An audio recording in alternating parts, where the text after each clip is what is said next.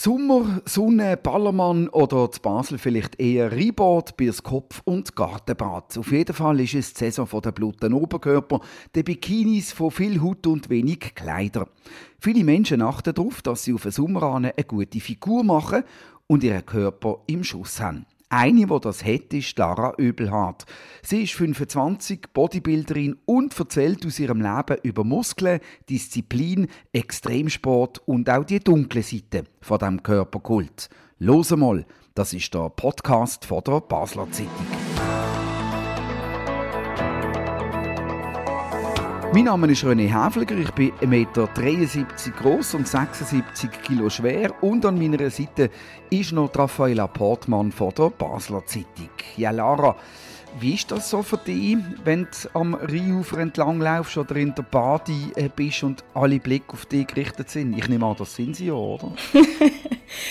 also würde ich jetzt mal so nicht behaupten, obwohl man das doch immer irgendwie selber das Gefühl hat.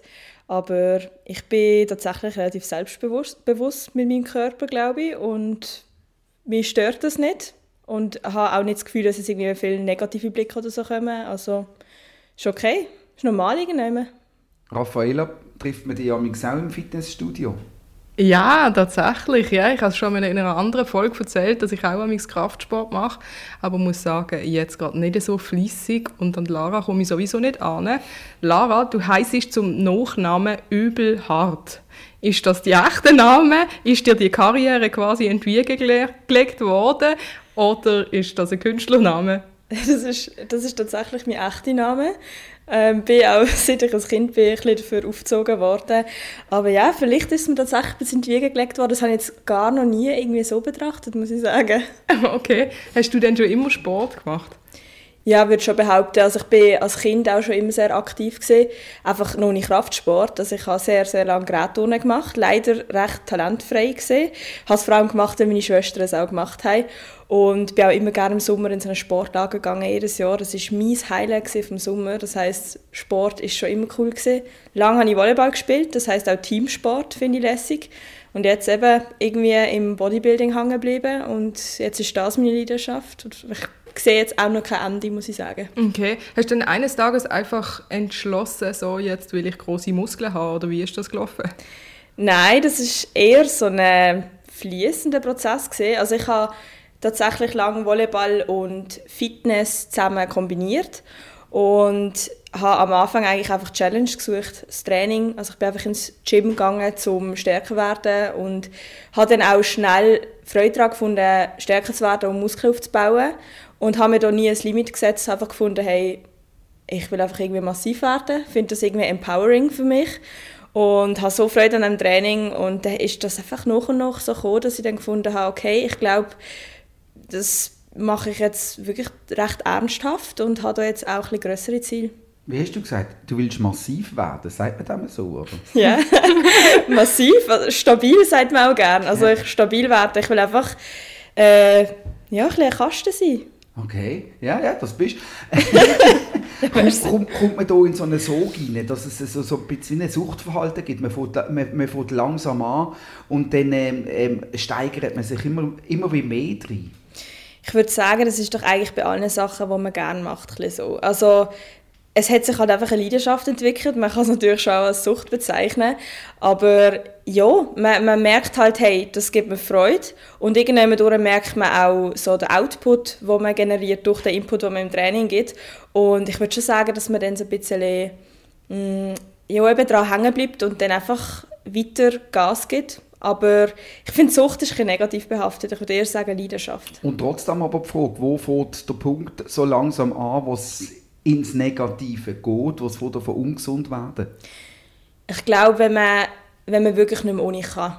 Also wenn man wirklich von davon zwanghafte Gedanken entwickeln und wenn man zum Beispiel auch nie in die Ferien kann gehen und mal eine Trainingspause einlegen oder Ernährung ist ein sehr großes Thema in dem Sport, wenn man sehr zwanghaftes Verhalten in der Ernährung entwickelt und nie kann von dieser sehr mh, mm, strikten Routine, die man als Bodybuilderin braucht, kann loslassen. Also wenn man, wenn man ja, wenn man gewisse Freiheiten sich einschränkt. Ja. Mhm. Du hast jetzt schon gesagt, äh, eine strikte Routine braucht es. Wie kann man sich denn die Alltag vorstellen? Also ich muss sagen, bei BodybuilderInnen ist der Alltag natürlich sehr unterschiedlich und immer mega darauf an, was man schafft. Bei mir ist es so, ich bin Studentin, arbeite noch in einem Gym und bin selber noch Coach. Das heißt, ich mache irgendwie ganz viele Sachen und versuche das halt so ein bisschen in meinem Alltag zusammenzubringen. Es ist so, meine strikte Routine ist so ein bisschen, also mein Training ist halt wie fix. Ich habe meine Trainingstage in der Woche und dann habe ich meine Unisachen und meine Arbeitsschichten und so sieht jeder Tag ein anders aus. Und dann äh, dazwischen halt meine Mahlzeiten, wo ich auch so zu, also da habe ich auch wirklich so ein bisschen ähm, eine Struktur drin, wo ich das und das Meal, sagt man, ähm, zu einer gewissen Zeit auch esse. Das heißt, mein Tag ist auch ein bisschen durch Mahlzeiten taktet, mhm. lustigerweise. Was glaube auch irgendwann ein bisschen normal ist, aber nur bei uns ist es glaube noch ein bisschen stärker, äh, ja schon stärker so routiniert. Mhm. Ja. Also auf das können wir sowieso noch sprechen. Fangen wir mhm. doch einmal mit dem äh, Trainingsalltag an. Ähm, wie sieht, wie sieht der aus? Wie sieht ein Training aus und wie sieht die Trainingswoche aus? Mein Trainingsplan ist ähm, fünf Trainingstage in acht Tagen. Das ist nicht mal auf eine Woche eingeteilt, weil spielt eigentlich nicht so eine Rolle, aber das heißt, ich habe eigentlich, ich gehe in der Woche vier bis fünf Mal trainieren und die Trainingseinheiten sind meistens zwischen eineinhalb bis zwei Stunden, wenn es es kann auch mal ein länger gehen. Das heißt, es braucht schon sehr viel Zeit, muss man sagen. Ähm, und ja, dann äh, ist das Training halt so aufgeteilt. Manchmal habe ich äh, mehr Oberkörpertraining, manchmal mehr Unterkörper. Einfach so, dass über die Woche der ganze Körper sozusagen abdeckt ist und ich einfach meine äh, Schwachstellen attackiere und meine Stärken noch ein bisschen stärker mache. Und das Training von da mit einem leisen Warm-up irgendwie auf dem Velo oder auf dem Laufband fünf Minuten und dann geht es ab an, äh, an das Gewicht? Ui, schwierige Frage. Also theoretisch müsste man vielleicht schon fünf Minuten auf dem Velo strampeln. Aber mache ich, nicht? Mache ich eher nicht so. Gerade am Gewicht? Genau, gerade am Gewicht. Allerdings nicht volle Pulle, sondern ich mache dann einfach bei dem Gewicht mache ich Aufwärmsätze. Das heißt, dass ich dann nicht schon ähm, voll reingehe, sondern dass ich dann einfach das Gewicht noch und noch steigere, dass ich einfach in die Bewegung reinkomme. Also ich schaue schon, dass ich mich nicht verletze. Das ist mega wichtig für die Verletzungsprävention. Aber ja, jetzt so Ausdauer mache ich ehrlich gesagt auch gar nicht gerne. Was, was ist für den Muskelaufbau wirkungsvoller? Mit einem brutal schweren Gewicht 10 Mal stemmen oder mit einem etwas leichteren Gewicht 50 Mal stemmen? 50 Mal ist nicht wirklich gut für einen Muskelaufbau, das ist schon ein sehr viel, aber es gibt jetzt da nicht fixe Zahlen, also ich würde sagen, alles zwischen 5 bis 30 Wiederholungen je nach Muskel kann sinnvoll sein für einen Muskelaufbau. Am besten macht man ganz verschiedene Wiederholung, Wiederholungsanzahlen. Ähm, und das Ziel ist immer, dass man möglichst viel Gewicht kann bewegen kann, natürlich mit einer sauberen Ausführung. Klar. Das heißt stark werden. Und beim, beim 30. muss ich, der, der 30. wenn ich jetzt 30 mache, der muss so äh, dosiert sein vom Gewicht her, dass ich, dass ich den kaum mehr aufkriege. Am besten, ja. Also dort basiert eigentlich der Reiz, den man auf den Muskel setzen will. Also wir wollen möglichst nah ans Muskelversagen, so nennt man das auch. Das heißt, das Training soll nicht einfach ein Pumpen sein, sondern man sollte auch wirklich an seine Grenzen kommen. Mhm. Was ja auch mega wichtig ist, dass man die richtige Form hat und auch ähm, die Übungen wirklich so ausführt, dass man eine große Range of Motion hat, heißt das. Also sprich nicht nur innerhalb von 10 cm den Arm hinter, hin und her ähm, bewegen, sondern wirklich eine schöne Ausführung macht. Stimmt das, dass das auch ganz essentiell wichtig ist? Ja, voll. Also das Training bringt natürlich, natürlich nur etwas, wenn du wirklich den Muskel trainierst, den du willst trainieren Und wenn du halt nur 10 cm Bewegung hast, also kommt darauf an, es gibt natürlich auch ja, Bewegungen, wo das Sinn macht, aber äh, wenn du nur ganz eine kleine Bewegungsamplitude hast, dann wirst du den Muskel nicht wirklich effizient trainieren. Das heißt, die Ausführung ist tatsächlich immer die Grundlage. Also wenn du viel Gewicht kannst bewegen mit einer schlechten Ausführung, wird wenig passieren im Muskel. Wir wollen immer, dass es im Muskel ankommt. Mhm. Fällt dir das amigs schwer, wenn du im Gym bist? Also ich meine, es fällt mir schon amigs auf, dass die Leute dann einfach vor allem schwer wenn lüpfen, um cool aussehen und einfach eine schlechte Form haben. Fällt es dir schwer, da nicht dazu zu gehen und zu sagen, hey, du machst dir gerade den Rücken kaputt? Wenn es wirklich in Richtung Verletzungsrisiko geht, dann denkt man manchmal schon, hey, lieber sage ich etwas. Aber ich finde, das ist sehr selten der Fall, weil einfach im Gym musst du wirklich extrem viel falsch machen, dass du dich wirklich verletzt. Es ist ein relativ sicherer Sport. Ähm, aber natürlich, manchmal denke ich mir schon so, hey, Bro, du trainierst nur dein Ego und nicht deine Muskeln. Aber am Ende des Tages, wenn die Person so trainieren und dass der Person so Spaß macht, ist nicht mein Problem, dass sie keine Muskeln aufbaut. Eben, aber ich würde sicher eingreifen, wenn ich jetzt merke, hey, jetzt wird es gefährlich. Mhm. Also was mir vor allem schwerfällt, ist ja, am Anfang hast du die Begeisterung, oder? Dann gehst du ins Gym und dann fällt es dir auch einigermaßen einfach, viermal in der Woche zu gehen. Aber irgendwann kommt doch der Punkt, wo du keinen Bock mehr hast. Also wie gehst du über das aus, wenn du einfach keine Lust gerade hast?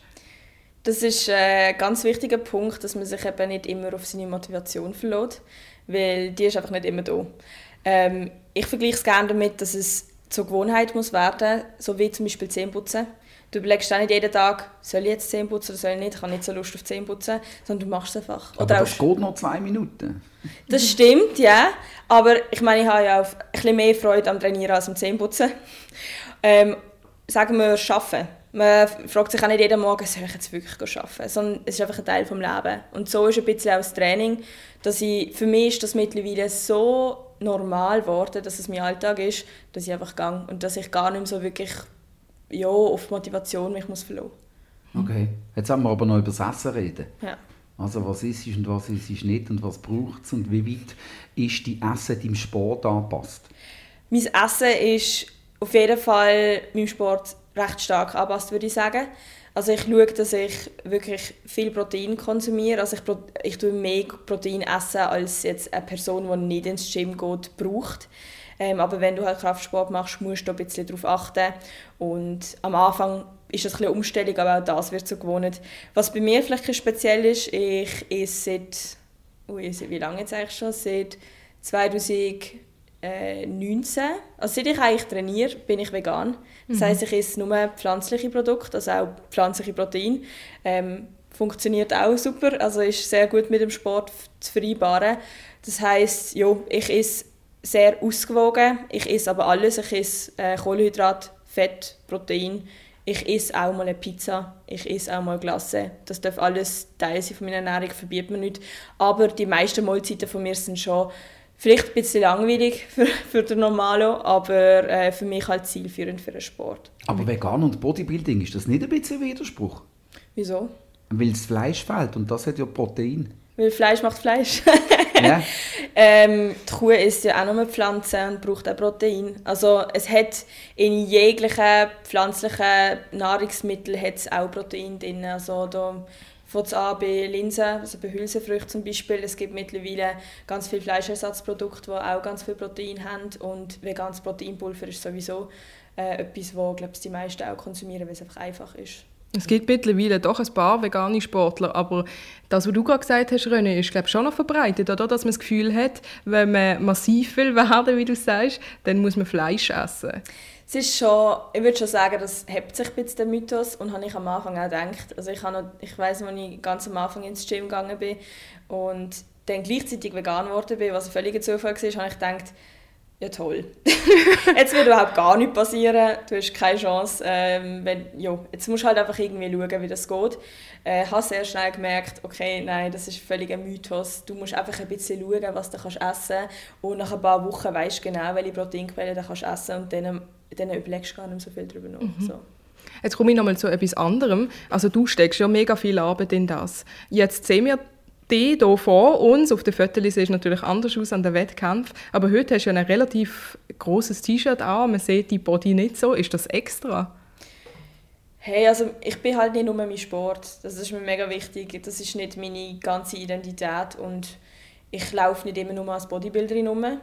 Es ist auch einfach so, in normalen Kleidern sehe ich aus wie ein normaler Mensch. Ähm, das auf der Bühne ist wirklich nur genau für diesen Moment so.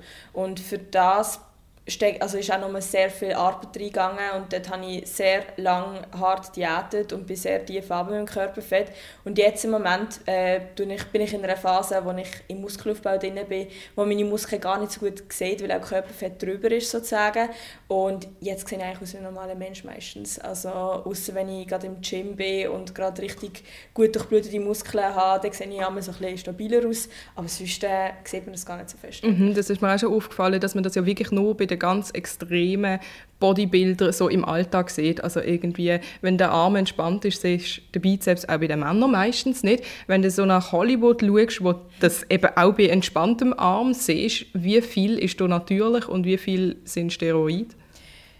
Das ist, ähm, also ganz ehrlich, die meisten, wo man sieht, wow, der ist extrem muskulös, das ist nicht natürlich. Also es ist wirklich ziemlich krass, wie viele Sachen genutzt werden in diesem Sport. Und wenn man jetzt so einen Arnold Schwarzenegger etc., wenn man so die, die klassischen Bilder von Bodybuilder in einem Kopf hat, das ist alles nicht natürlich. Und mhm. das unterschätzt man sehr krass, aber ähm, ja. Zum Glück gibt es auch Natural Bodybuilding, wo auch getestet wird bei den Wettkämpfen, oder wirklich weißt, was dort passiert, dass es auch fair ist. Und da bin ich auch froh, dass es das gibt, damit ich auch da fair kann, äh, Wettkämpfe machen kann. Ist das denn auch so verbreitet in unseren Gyms, also dort, wo du trainierst? Schwierig zu sagen, weil es ist ja ein riesen Tabu. Also ich habe jetzt noch nie etwas gesehen, aber ich habe auch schon gehört, dass es ähm, auch in ganz normalen Gyms von Leuten, die gar nicht mal auf die Bühne gehen, genutzt wird. Also ja, wenn man, wenn man sich ein Auge dafür hat, sieht man es auch ein bisschen, wer das so könnte sein Aber andererseits bringt es auch nichts, wenn man Leuten einfach etwas vorwirft. So, die können ja machen, was sie wollen. Aber anscheinend ist es schon auch in normalen Gyms äh, verbreiteter, als man denkt. Mhm, aber du bist nie selber in die Versuchung gekommen, zu denken, hm, da würde noch mehr gehen, wenn ich jetzt etwas nehmen würde. Hey, darüber nachgedacht habe ich definitiv schon. Ich glaube, das machen die meisten, die in diesem Sport sind. Aber ich bin immer auf den Schluss gekommen, dass ich das auf keinen Fall machen will. Und ich ich bin ziemlich sicher, dass ich das nie machen werde, weil mir ist meine Gesundheit einfach zu wichtig. Und all die Effekte, die dadurch entstehen sind mir das Ganze nicht wert, weil schlussendlich macht der Sport für mich und für das brauche ich keine Hilfsmittel. Also mein Sixpack ist im Fall auch voll natürlich.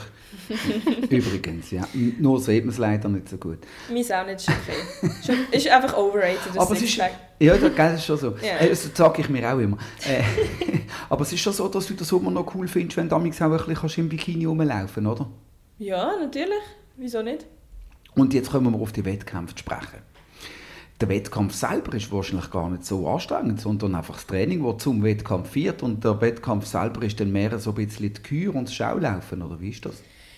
Würde ich jetzt so nicht behaupten. Also es ist schon so, dass das Training so die Hauptarbeit ist, aber seine Physik dann auch auf der Bühne zu präsentieren, braucht auch extrem viel Arbeit, weil also Posing selber ist auch eine Art man kann sagen, fast eine Kunstform und es ist gar nicht so einfach, seinen Körper so, also so eine Illusion mit seinem Körper zu machen, dass es dann so aussieht, wie man will. Das heißt, man übt auch extrem viel, dass man das Posing, das man auf der Bühne macht, dann auch gut kann kann.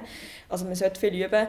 Und auf der Bühne selber muss man sich vorstellen, sind ganz viele Muskeln die ganze Zeit angespannt. Und ich weiß nicht, wenn ihr euch selber mal vielleicht anstellt und eine Minute einfach eure Muskeln anspannt, ihr merkt, wie anstrengend das ist. Das heißt, das auf der Bühne ist schon auch eine rechte Leistung, vor allem, weil man dann in einem körperlichen Zustand ist, wo man nicht mehr so mega viel Energie hat.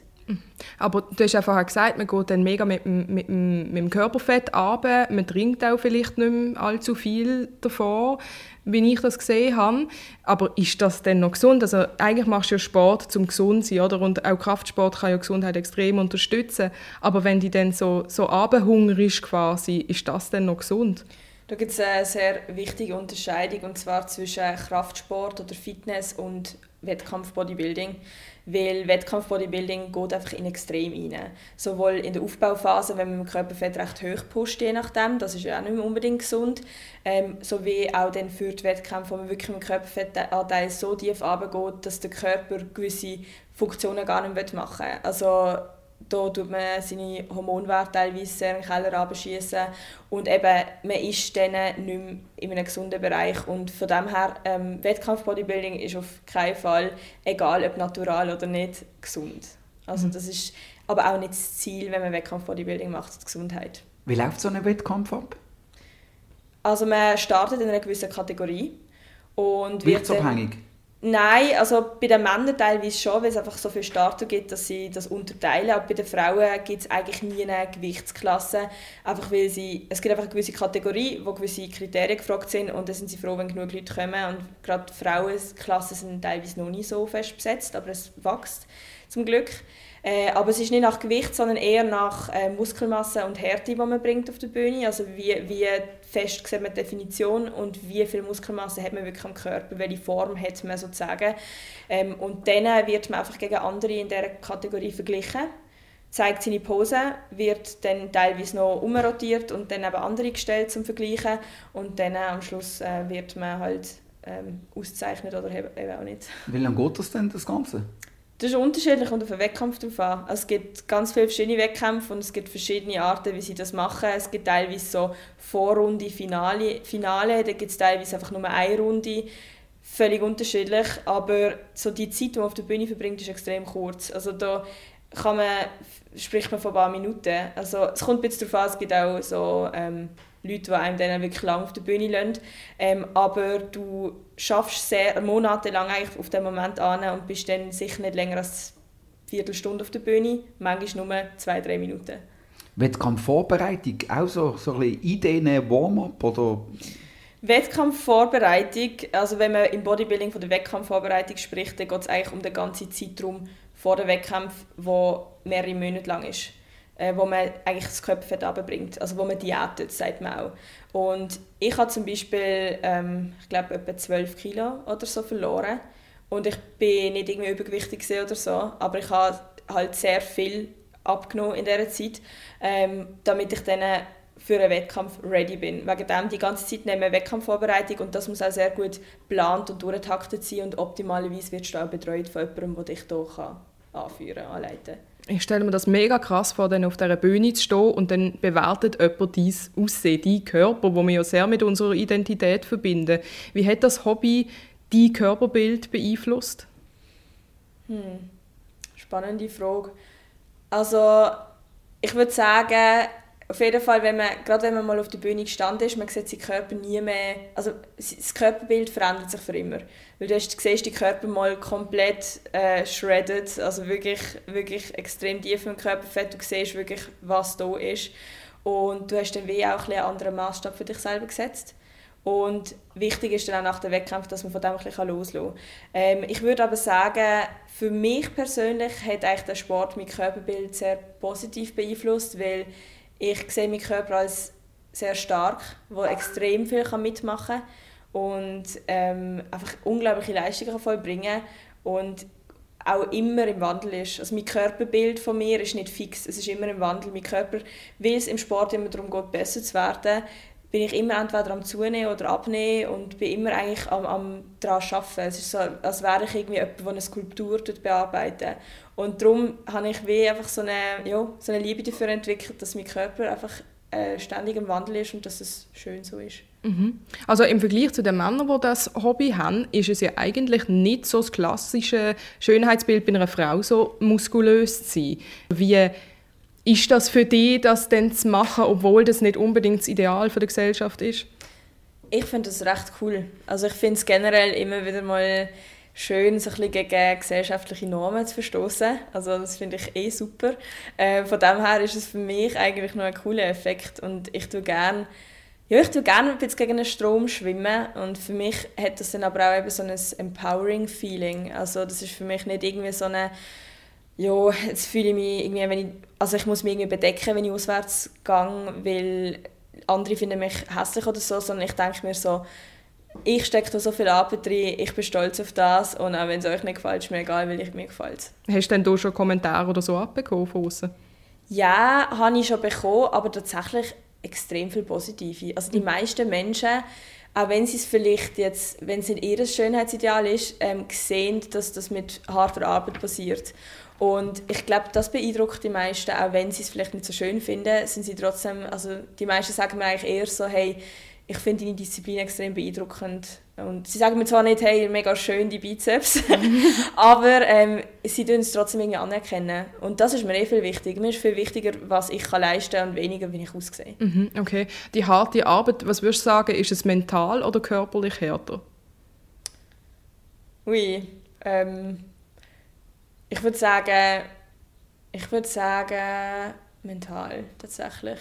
Das ist so eng verstrickt, noch schwierig zu sagen, was ist körperlich, was ist mental, weil meistens ist es beides. Mhm. Aber der Sport ist, oder generell Sport, ist extrem also mental fordernd. Und von dem her würde ich sagen, mental definitiv. Ja. Und da wollen wir jetzt abschließend vielleicht schon noch einen Tipp fürs Leben, wo du uns wahrscheinlich sehr gut ähm, kannst äh, geben, nämlich wie machst du es mit der Disziplin? Äh, Gibt es da einen Tipp, dass wenn man äh, so, so knallhart muss Disziplin am Tag legen, sowohl im Training wie auch von der Ernährung, wie du das kannst machen, dass es jemandem einfacher fällt und das so konsequenter ist? Ja, also ich glaube, das Wichtigste ist realistische Planung. Also eigentlich so die zwei Punkte. Planung generell, was Ernährung, was Training angeht, einfach, dass man sich wirklich fix einplant. Also dass man sich auch wirklich in den Kalender einträgt, dann und dann und dann gehe ich ins Training, dann ist man viel weniger in Versuchung, nicht zu gehen. Also dass man nicht irgendwie so nach Gefühl und Lust und Laune geht, sondern dass man sich wirklich so die Struktur, die wir auch schon darüber geredet haben, dass man sich die auch wirklich selber aufbaut aber dass die realistisch ist, dass man sie wirklich langfristig durchziehen kann und nicht ausbrennt. Das heißt, es kann für jemanden sein, der einfach gerne ab und zu ins Gym geht. Es kann sein, zweimal in der Woche ins Gym. Viel besser, zweimal in der Woche ein paar Monate durchziehen, als wenn man einmal, fünfmal geht, dann geht man zwei Wochen gar nicht und so weiter. So kann sich keine Gewohnheit etablieren. Also das heißt, realistisch sein, seine Ziele vielleicht auch sehen, sich seine Ziele immer wieder vor Augen führen, sich fragen, warum ich das überhaupt und wirklich einen Plan machen, den man wirklich umsetzen kann. Und wenn ich 5 Kilo will abnehmen auch einen Plan machen. Genau. Plan machen und ganz wichtig, nicht nur ins Training gehen, weil eine schlechte Ernährung kannst du nicht austrainieren. Also auf die Ernährung achten ist auch ganz, ganz wichtig. Okay, super, sehr spannend gewesen. und ähm, ich ähm, werde mich daran machen und mal schauen, wenn ich dann aussehe bis in einem halben Jahr oder so. Sagst du der nächste Wettkampf?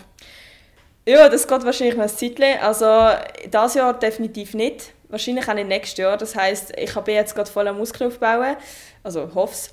Und wird wahrscheinlich 2025 dann im Herbst wieder auf ein paar Bühnen stehen. Wunderbar. Dann wünschen wir viel Erfolg und viel Spaß beim Trainieren. Und weiterhin so viel Disziplin. Dankeschön. Vielen Dank, Lara Übelhardt und Raffaela Portmann von der Basler Zeitung. Das war «Los einmal», der Podcast von der Basler Zeitung. Jeden zweiten Freitag neu auf batz.ch und überall, wo es Podcasts gibt. Uns hat es gefreut, sind ihr dabei gewesen. Kritik, Lob, Anregungen oder Fragen zu «Los einmal» via E-Mail an podcast.batz.ch. Wir freuen uns auf übernächste Woche. Bis dann allerseits viel Freude und eine gute Zeit.